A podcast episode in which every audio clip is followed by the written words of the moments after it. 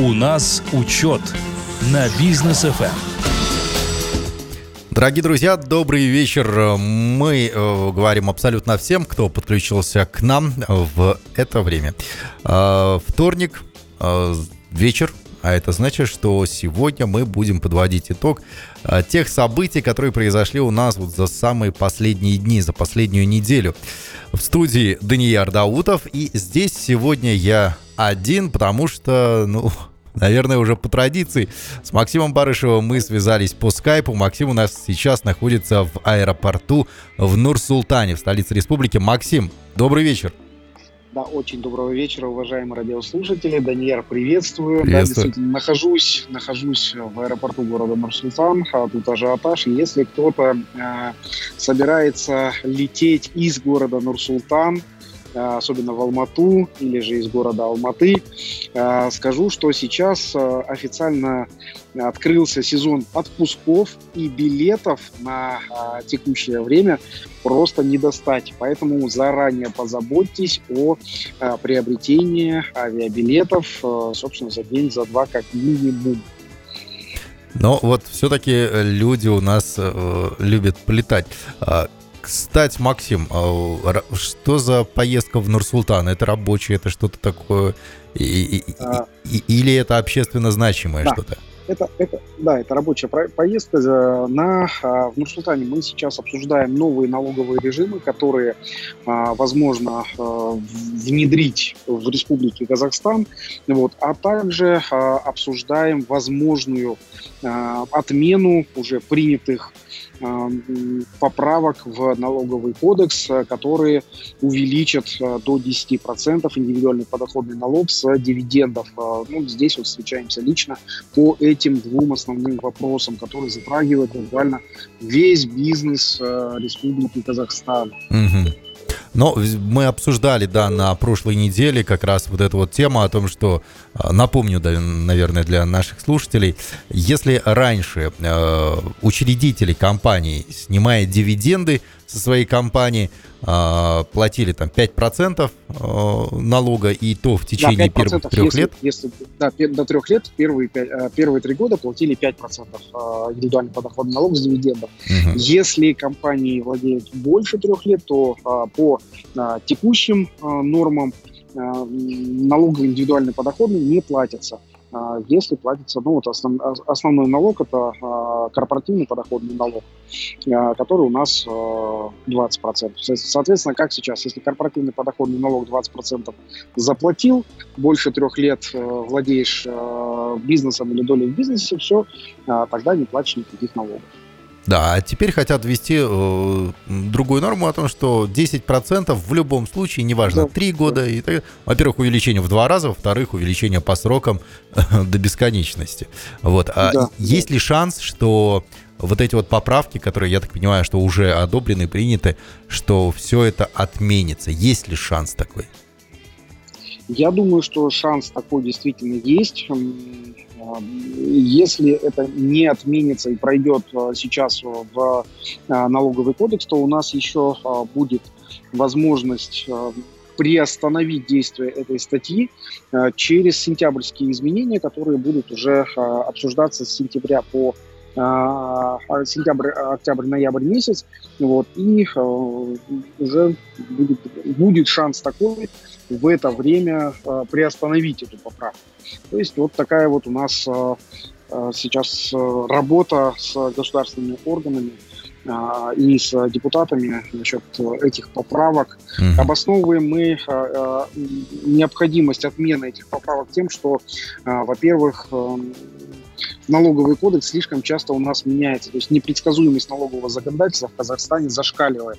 А, хочу сказать, что у нас а, в налоговый кодекс за последние 4,5 года а, внесено 48 пакетов изменений ну, то есть это не просто 48 статей, это 48 пакетов изменений. То есть в каких-то статьях внесены корректировки. Это в год бывает до 400 э, изменений в налоговый кодекс. Вот, то есть э, у нас э, одно из самых нестабильных, можно сказать, налоговых законодательств в мире. Но вот Тем самым, постоянно, в моем понимании, да, если что-то изменяется, значит, оно становится лучше. У нас это так работает, или же все-таки у нас просто меняется? У нас это просто меняется, а есть нормы, которые изменяются, а, просто корректируется формулировка, есть нормы, которые изменяются, как вот, например, вот этот налог на дивиденды, а, ухудшает позицию бизнеса и частных физических лиц, инвесторов, которые рискнули и открыли бизнес у нас в стране. Вот. Бывает, конечно, то, что улучшается, но это, я скажу, довольно-таки редко. Но все-таки прискорбно, что мы действительно говорим не а, попытал там удачу, да, и открыл свой бизнес, а рискнул. Вот открыть свой да, бизнес риск, у нас, к сожалению, это риск. Ну, у нас, стране. опять же, в Казахстане статистика, статистика а, мировая, она как а, подтверждает, что а, любой старт, а, стартап на один стартап э, приходится 9 стартдаунов. То есть если бизнес один успешный, то 9 неуспешных. У нас э, статистика примерно такая же. Только если э, сравнивать, вот, скажем, стартапы в Соединенных Штатах Америки, там это на уровне идеи и это уже доведение до результата. У нас это вот ну, бизнес, который открывается, уже, в принципе, структурный, всем понятный, и то даже в этом случае, когда бизнес, ну, скажем, понятный вроде бы бизнес-ресторан или понятный вроде бы бизнес-салон красоты, и то в этих бизнесах на один открытый и успешно работающий бизнес все равно по статистике 9 э, бизнесменов разоряются и закрывают эти точки. И мы видим, или же продаются такие бизнесы, или же сдаются в аренду просто места, там ресторан, ресторан в аренду с если вы видели вместе с оборудованием, это именно э, сдается по причине того, что бизнесмен начал э, ресторан, ресторанное дело, но не смог, не потянул, э, или же что-то неправильно у него сработало так, что этот ресторанный бизнес приостановился. Ну, вот, поэтому у нас вот такое вот происходит в Казахстане. Максим, вот, кстати, по поводу вот этого нового налога ЕПН 10% и навсегда. А в правительстве как-то, ну, объясняют это? То есть они хотят повысить э, объем там поступлений в бюджет, или да, они да, хотят как-то... То, то есть объем поступлений в бюджет именно таким образом и все? Э, да, там э, есть несколько составляющих, которые э, обосновывают э, наше э, Министерство национальной экономики. Вот, одно из э, э, обоснований – это увеличение количества поступлений денег в бюджет.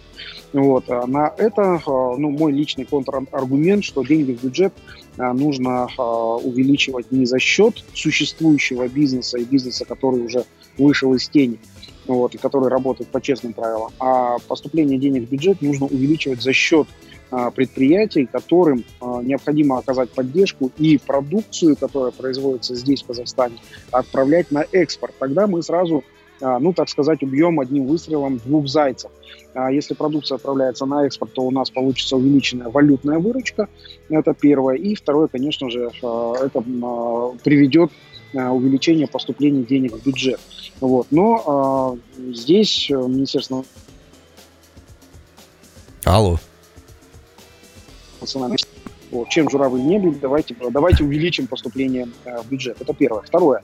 Э, этим налогом Министерство нацэкономики говорит, что мы уменьшим вывод капитала из э, Казахстана, из страны, обложив 10%. На что у меня тоже есть аргумент, который я озвучивал неоднократно на правительственных встречах. Аргумент такой, если в Казахстане сделать бизнес-климат выгодным и ну, эффективным, если в Казахстане будет Э, более выгодно зарабатывать, э, чем в других странах, то наоборот э, будет приток инвестиционного капитала в нашу страну. И за пример я привожу многие страны, но в частности Объединенные Арабские Эмираты, когда в Объединенных, Объединенных Арабских Эмиратах торговли нефти сейчас там не более 12% в общем внутреннем валовом продукте. А, получается 12%, потому что нефть подорожала, но не больше 12%. Основные, основные э, доходы в э, Эмиратах получают э, за счет инвестиций, за счет туризма и за счет строительства. То есть вот эти вот три отрасли в Эмиратах очень развиты. Э, и э, приезжают из-за границы, покупают э, недвижимость, инвестируют в Объединенные Арабские Эмираты именно потому, что там небольшие налоги и вести бизнес там удобно. Вот за эту же модель я предлагаю принять Казахстан и сделать в Казахстане такую, такую модель предпринимательства. Кроме того, я вот э, хочу сказать про, э, про э, модель предпринимательства и модель развития э, бизнеса. Сейчас, э, сейчас э, то, то, точно скажу. Есть страны, есть страны, которые а, которые ускор... Э, страны с ускоренным развитием, так называемые. Mm-hmm. Это а, страны, а, скажем, Южная Корея, вот э, такие страны, Сингапур. Ну, тот же самый Тайвань там, и так далее. Вот, да, да, да. А, то есть, э, что именно, что значит ускоренное развитие? Так, Максим, а это... я предлагаю да. вот как раз-таки узнать, что такое ускоренное развитие, небольшую интригу заведем, сразу после а, рекламной давай, паузы. Давай. Друзья, оставайтесь, оставайтесь с нами, мы вам расскажем, как же все-таки э, ускорить развитие Казахстана в ближайшее время. У нас учет на бизнес FM. Друзья, продолжаем. Напомню, в проекте у нас учет. Сегодня мы ну, такую импровизированную студию э, Максим Барышев сам себе создал в городе Нур-Султан, в аэропорту, потому что именно там он сейчас находится. И вот по скайпу мы связались с Максимом прямо в прямом эфире. Э, Максим, очень доброго вечера, еще. подключившийся к эфиру. Еще раз очень доброго вечера. А, Максим, мы вот как раз-таки до ухода на рекламу, на рекламу обсуждали тему быстро развивающихся стран. Это да, Южная Корея, там, а, тот же самый Гонконг, Сингапур. Сингапур. Да. да. Почему они так быстро? Этих стран – а, ускоренное развитие этих стран, или же а, есть такое а, описание догоняющее развитие. То есть это экономическая стратегия, она преследует роль преодолеть разрыв в условиях экономического разви- развития между лидирующими странами и отставшими странами. Вот, именно догоняющее развитие. Ну, для того, чтобы Казахстану применить догоняющее развитие, во-первых, необходимо осознать, Э, что мы, э, Казахстан, являемся отстающей страной э, от среднемировых, отстающей по ряду причин. Например, по причине того, что у нас в Казахстане экономика потребления, а не экономика производства. К тому свидетельствуют цифры экспорта и импорта. Если мы говорим про а, количество компаний, компаний-экспортеров у нас 400, 500, 546 компаний-экспортеров несырьевого э, сектора. А компаний-импортеров, э, то есть компаний, которые завозят э, продукцию в Казахстан, больше 16 тысяч. Вот, соответственно, здесь ну, мы уже, вот просто эти цифры, они показывают, что э, в нашей стране, в Казахстане, производится меньше, чем э, потребляется.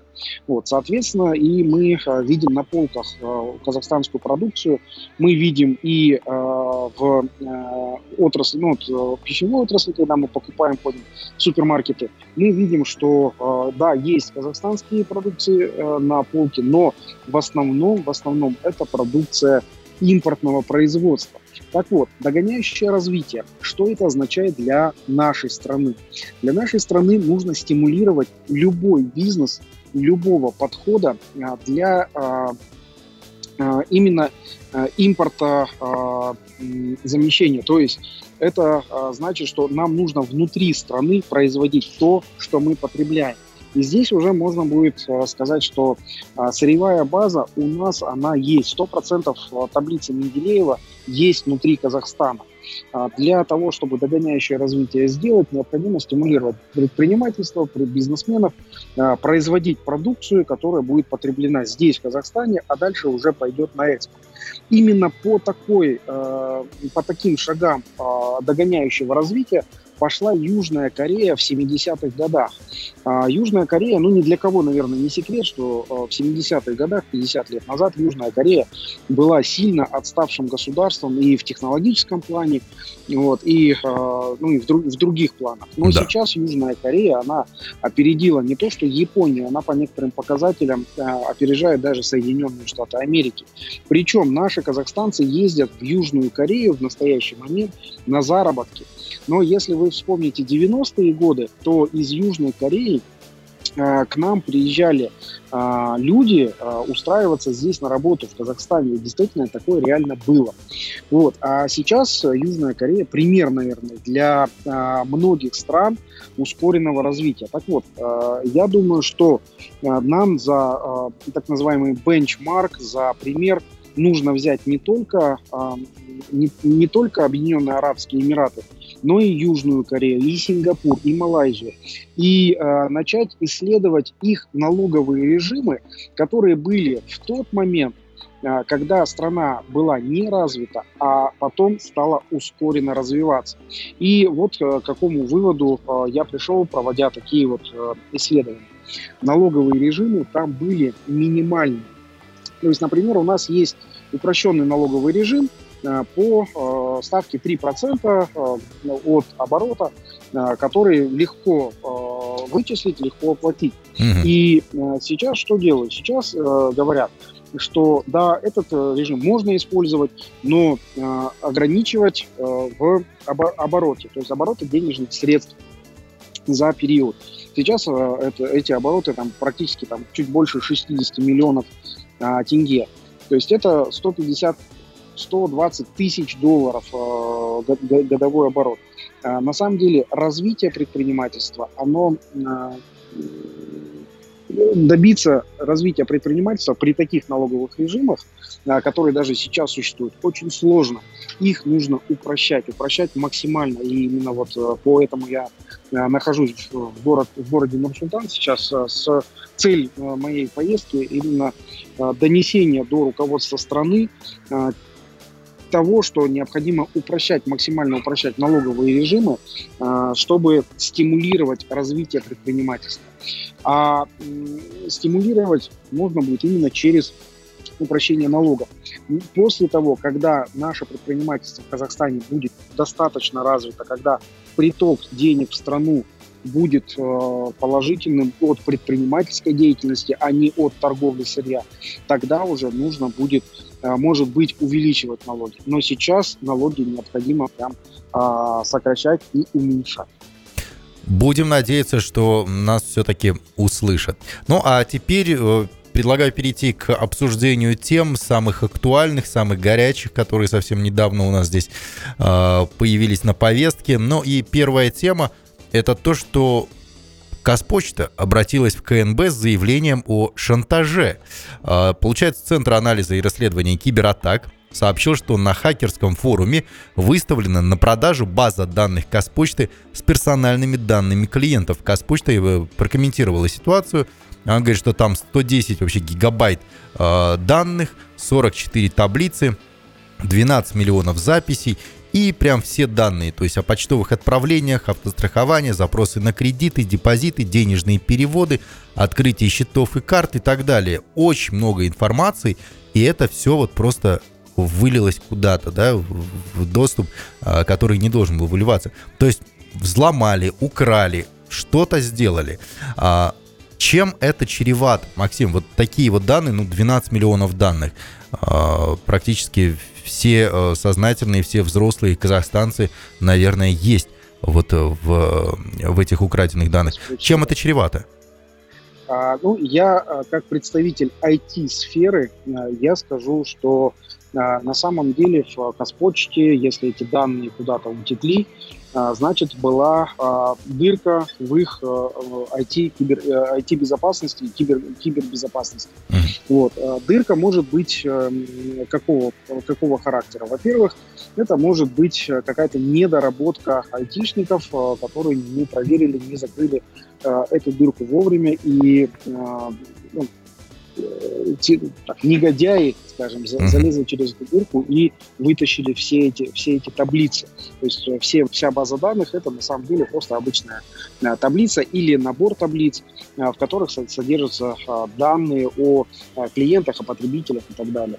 Вот, это, это один из вариантов. Второй вариант – это какой-то сотрудник, который работал, возможно, слил эту таблицу кому-то, вот, а, с целью а, дополнительно заработать. Вот, и, и это и, и первый, и второй случай это должны проверять Комитет национальной безопасности. И я думаю, что а, уже с а, официальным ответом а, придет и Комитет национальной безопасности, и Казпочта а, придет с ответом, как именно а, украли эти персональные данные. А, этими персональными данными а, могут воспользоваться, ну, скажем, а, люди, а, которые а, хотят, хотят нанести вред э, ну, физическим лицам. Uh-huh. Все мы знаем про а, такие факты, когда звонят якобы от банка и а, представляются сотрудниками банка и а, пытаются развести нас, людей, на какие-то мошеннические действия, то есть оплатить кому-то. Так вот, благодаря вот таким вот утечкам информации и э, недоброжелателей появляется э, база данных, по которым они потом организуют там, размены или там, какие-то э, переписки с целью, э, собственно, кра- кражи денег. То есть итоговая цель она такая. Mm-hmm. Вот. А, соответственно, вот э, это очень плохо, э, то, что э, такого масштаба утечка произошла именно в Казпочте. Масштаб этой утечки, она, он, наверное, один из самых больших утечек, которые э, были в Казахстане, в Казахстане за все время существования. То есть практически э, каждый человек э, так или иначе был э, связан с, с Казпочтой. Вот. Но э, хочу сразу же сказать совет для, э, э для айтишников, для предпринимателей, как не допустить утечку, утечку э, так, Максим, о, о, очень плохо слышно. Можно ли поменять да, э, место? Да, первое. А так, а так лучше? Вот, сейчас? вот, вот сейчас идеально. Вот, отлично. Вот, а, как можно а, обезопасить себя? Первое. Это, конечно же, делать постоянные проверки своей системы безопасности как а, внутренними ресурсами, так и с привлечением а, консультантов. Консультанты, которые могут а, проверить вашу информбезопасность. В том числе э, такими консультантами может быть ЦАРКа или же ЦАРКа э, он может подсказать, куда э, обратиться. ЦАРКа – это Центр анализа и расследования кибератак. Вот. Э, это первое. Второе – это проверять своих сотрудников постоянно, с ними там, общаться, Э, на предмет э, утечки базы, потому что база у каждого предпринимателя это самое ценное, то, что, то, что есть, то, что может быть. Вот, и э, утечка базы э, клиентов, э, ну, в принципе, может сулить даже тем, что бизнес может закрыться, э, потому что уйдет база к конкурентам, и э, этой базы по базе конкурентов, э, по, по базе клиентов конкуренты могут отработать, дать какие-то лучшие предложения, и, а, собственно, бизнес может обанкротиться. Поэтому э, очень аккуратно относитесь к своей базе клиентов и а, храните ее как зеницу ока. Постоянно проверяйте а, на возможность утечки своей базы. Ну, я это делаю постоянно. Да, но вот такой вот получился, говоря современным языком, fail, да, ошибка, неудача от э, Казпочты. Э, там есть еще один fail, он, правда, от ЕНПФ, да, Единой накопительной пенсионного фонда. По я пред... сегодня пройдемся. Я да, предлагаю... Вот, вот по Казпочте я вот еще uh-huh. закончу. Тут 44 а, таблицы были украдены и 110 гигабайт. А, просто, да. ну, 110 а, гигабайт данных, это просто если очень быстрым интернетом поставить на, на скачку, то 110 гигабайт будет скачиваться, ну, как минимум полчаса. Ну, соответственно... Э, это огромное количество данных. Да, какого же уровня айтишники в Казпочте, если они не заметили утечку 110 гигабайт данных? Ну, уровня сонный ниндзя, наверное. Что-то такое. Так, там еще ЕНПФ у нас тоже отличился в последнее время. Я предлагаю ЕНПФ обсудить сразу после рекламной паузы. Оставайтесь с нами, друзья. У нас учет на бизнес FM. Мы продолжаем. И до ухода на рекламу мы с Максимом анонсировали тему ЕНПФ. А там убыток от управления пенсионными активами ЕНПФ 154 миллиарда тенге составил. Максим, а насколько это много и как можно было такое допустить? 154 миллиарда тенге. Это вот на, на текущий момент 154 э, миллиарда тенге, это э, порядка 300 миллионов долларов э, убыток в ЕНПФ. Дело в том, что ЕНПФ, это все наши пенсионные деньги, хранит эти деньги, хранит деньги. Ну там куда-то вкладывают, там и так далее, наверное, да? да? В, да, он, он хранит в иностранных активах, в долларах США в том числе, вот, и э, в акциях и облигациях, в том числе иностранных. Если мы видим э, вот, э, наш э, рынок мировой, э, то сейчас э, падает не только э, доллар, как мы увидели, что он с 520 э, тенге в прошлом году, в прошлом году, в, в начале этого года, он упал до 430 тенге. Вот, э, то есть тенге укрепился, и мы э, ну, с вами э, в прошлой программе радовались, что так хорошо укрепляется тенге. Вот. И рынок ценных бумаг, он, собственно, тоже пошел вниз. ЕНПФ инвестирует в ценные бумаги иностранные. Вот, поэтому мы сейчас видим э, такое вот э, падение, убыток. Э, убыток именно от управления нашими пенсионными активами.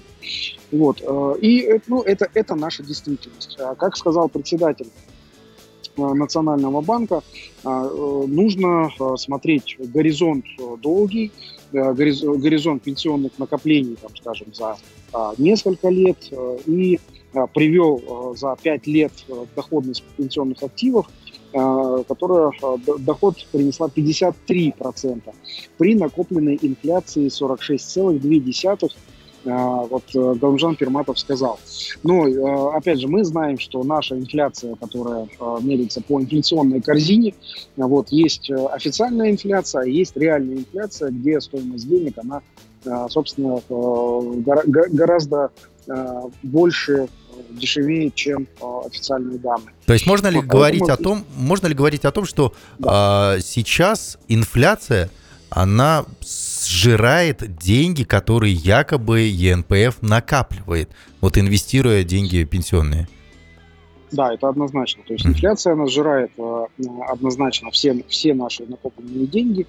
Вот, и э, инфляция, которая реальная.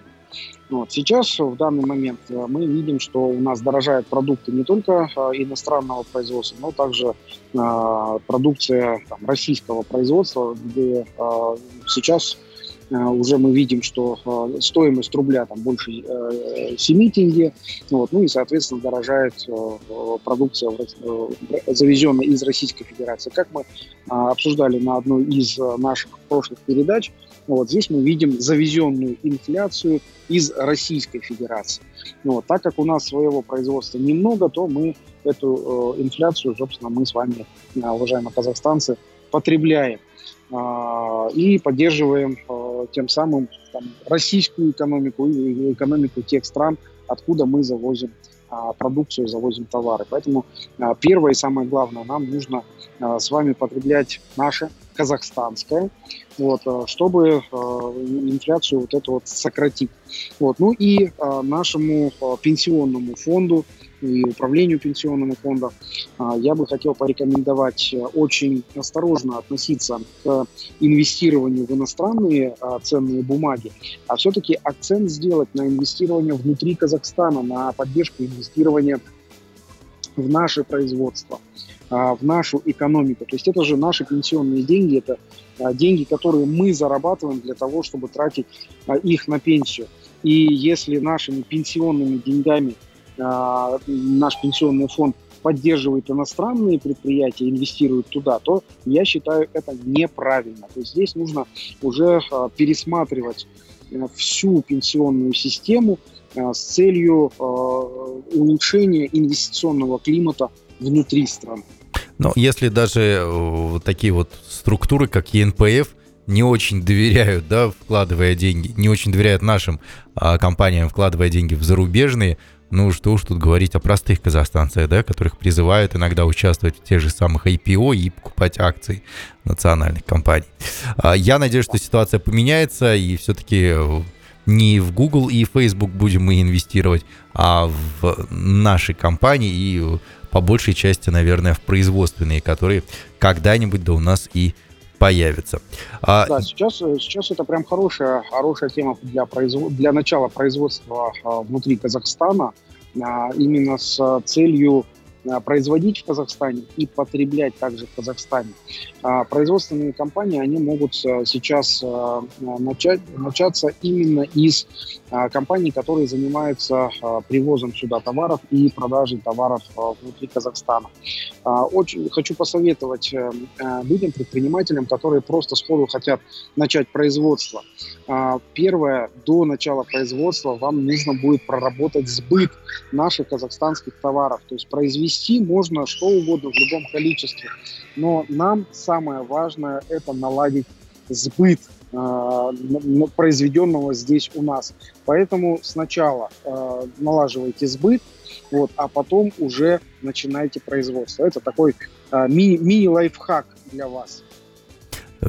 Надеемся, что э, воспользуется этим лайфхаком. Так, у нас есть еще интересные темы, которые все-таки хочется обсудить. Сделаем мы это сразу же после рекламной паузы. Друзья, оставайтесь с нами.